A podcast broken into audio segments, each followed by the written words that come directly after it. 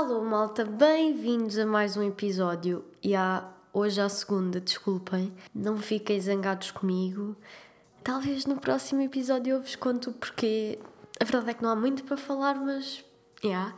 Bem, hoje vamos falar sobre Portugal. Têm acontecido muitas coisas, muitas coisas muito importantes que podem ser um ponto de viragem para a nossa forma habitual de viver. E já toda a gente ouviu falar sobre os temas que vou falar aqui hoje, pelo menos eu espero que sim, que são a intitulada Parada Ku Klux Klan, a extrema-direita e a tão falada atuação de Olavo Bilac no comício do Chega. Pá, antes de começar eu preciso de vos dizer que estou bué triste. Não tenho os meus fones e faz-me bué confusão não estar a ouvir o que é que eu estou a falar. Não sei o que é, não sei como é que está a ficar o som.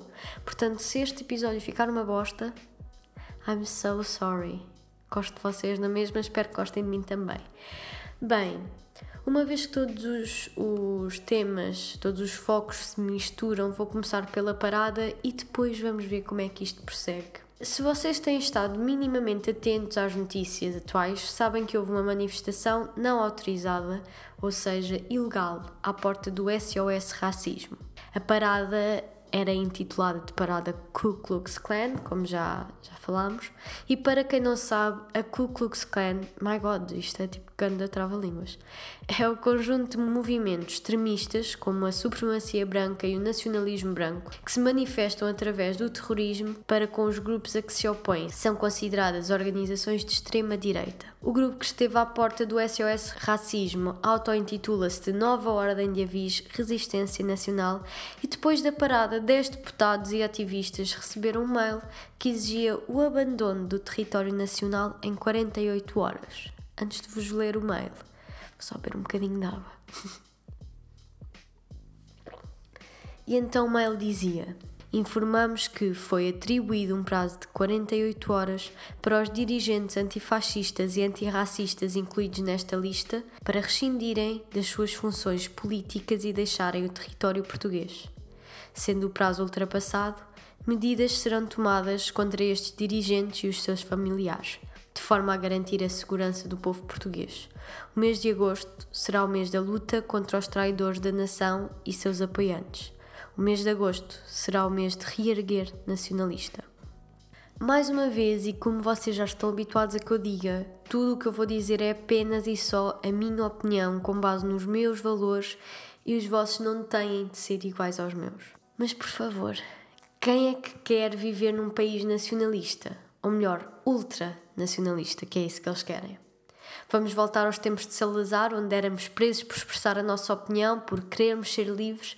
O povo português não são só pessoas caucasianas, o povo português são todas as pessoas que vivem aqui e que fazem de Portugal um país melhor, igual e justo. Eu não me sinto traidora por defender a igualdade de todos, pelo contrário que sejamos todos traidores, então que Portugal seja um país cheio de pessoas que traem, mas que pelo menos não atraiçam a liberdade de outrem só por ser diferente de si. Esta tentativa de intimidar ou silenciar ativistas, políticos ou qualquer outra pessoa com base no racismo, homofobia, xenofobia ou em qualquer outra forma de discriminação coloca em causa a defesa da democracia e da liberdade como temos hoje em Portugal. Quanto a este tema do racismo e parada KKK, o André Ventura, líder do partido Chega, acho que vocês devem saber quem é, não é? O André Ventura disse: tudo o que sejam simbologias ou coreografias que remetem para movimentos de caráter rássico e de supremacia branca, afastamo-nos e negamos. Nem quer saber quem são os participantes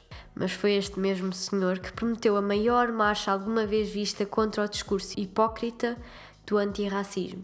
Então, mas afinal, quem é que é hipócrita? O André Ventura, na minha opinião, é sem dúvida um comunicador e consegue muitas, vá, algumas vezes dizer aquilo que muitos portugueses querem ouvir. Mas por favor, não se esqueçam das entrelinhas. Não é isto que queremos para o nosso país. Já não somos só nós que dizemos que o Chega é de extrema-direita. O partido já pertence ao grupo europeu de extrema-direita. A mesma pessoa que disse que não se envolvia e que negava movimentos de caráter rássico e de supremacia branca num jantar em Leiria insultou uma deputada negra e disse: Elas vão para o país delas, porque é lá que elas fazem falta. Não é só este senhor que tem estas práticas, infelizmente. Ele não está sozinho no partido, infelizmente, e por muito que muitos queiram negar, Portugal é sim um país racista e temos vindo a ter cada vez mais provas disso, não é? Como tem sido dito, o silêncio é cúmplice, mas negar em que está à vista de todos também é. E como Chega anda nas bocas do mundo, o drama da atuação do Olavo Bilac no comício do partido, não é? Acho que está mais que explícito que eu sou contra os valores deste partido, mas sou a favor de que todos os profissionais têm direito a trabalhar. Se estou um pouco dividida neste tema, estou, mas tento colocar-me no lugar de todos. Acho que chamarem o Olavo foi uma grande estratégia do partido se afastar de todos os comentários de que é racista e aproveitaram-se da necessidade do Olavo, mas eu não sinto que ele cantor, seja culpado. Todos sabemos que a vida dos artistas não está fácil, não está de ninguém, mas deles não está fácil. Nem todos conseguem fazer pequenas atuações, não têm oportunidades. É um país muito pequeno e neste momento mais pobre para tantos artistas que merecem todo o prestígio e atuações do mundo. E eu acho que não se pode nem deve combater o Chega com as armas do mesmo, a repressão, a censura, a perseguição, estaríamos moralmente errados, entendem? Negar o que é diferente da nossa opinião vai contra tudo o que a liberdade de expressão dita. Não apoiamos o Chega, mas temos de respeitar. Não podemos ser como eles. Temos de parar de dar tanta visualização a estas pessoas que gostam de atenção e nós damos-lhe. Olhem só eu aqui a fazer um episódio inteiro só sobre eles. A falar do André Ventura mil vezes, do Chega mil vezes. A minha liberdade termina quando começa a do outro, e é verdade que eles têm tirado liberdade e oprimido muita gente, mas o nosso dever é defender quem precisa e utilizar armas inteligentes, conversar e argumentar a nosso favor e não fazer o que eles fazem. O facto de terem feito o cantor sentir-se mal por ter trabalhado é mau. É muito mau, ninguém sabe a situação em que ele se encontra. E ainda que se ele defendesse os ideais do Chega, que ele já disse que não fazia, seria uma responsabilidade e uma escolha dele. Não devem colocar em causa as escolhas, os valores e a integridade de alguém só porque é diferente de nós ou porque fez alguma coisa que nós não faríamos, não é? Nós não podemos lutar contra a opressão oprimindo. E bem, eu não quero continuar muito neste tema, lá está, não quero dar mais atenção a alguém que não merece atenção. Vamos parar de dar. Sabem? Sabem quando as crianças querem atenção e começam a fazer boé porcaria só para ver se alguém olha? É isso que o Chega está a fazer, é isso que o André Ventura está a fazer. É vou dizer tudo e mais alguma coisa, vou fazer boé da porcaria. Agora vou fazer. Vou, eu não sou racista, não é? Segundo ele, mas vou aqui fazer a maior marcha contra os antirracistas tenho medo de estar aqui a falar de cenas que vocês não, não, não estejam a par. Mas pronto, o antirracista não apoia o racismo, é contra o racismo. Então ele é contra os antirracistas e ele quer fazer uma marcha inteira, tal como eu já disse há bocado, contra isso. Contra as pessoas que não apoiam o racismo. Ou seja, ele apoia, não é? Uh, e pronto, ele tem feito assim. Ele quer atenção. Estão a ver agora, vou fazer a maior marcha que vocês já viram. Pronto, uh, não vale a pena. Não vale a pena. É uma criança que precisa de atenção. Portanto, vamos agora passar a outros temas. Portugal não é só coisas más. Para terminar em bom, durante a pandemia existiu um aumento da reciclagem. O Portugal e a, o Portugal, Portugal e Suécia são os países onde a pandemia está a recuar mais rapidamente. O estoque de bicicletas esgotou, aumentando a procura em 500% devido à pandemia. E a Polónia levantou as restrições de viagem para os passageiros que cheguem do nosso país. Para finalizar, e nada tendo a ver com o nosso país, queria só informar que o Trump faz coisas sim. Então, não sejam mauzinhos.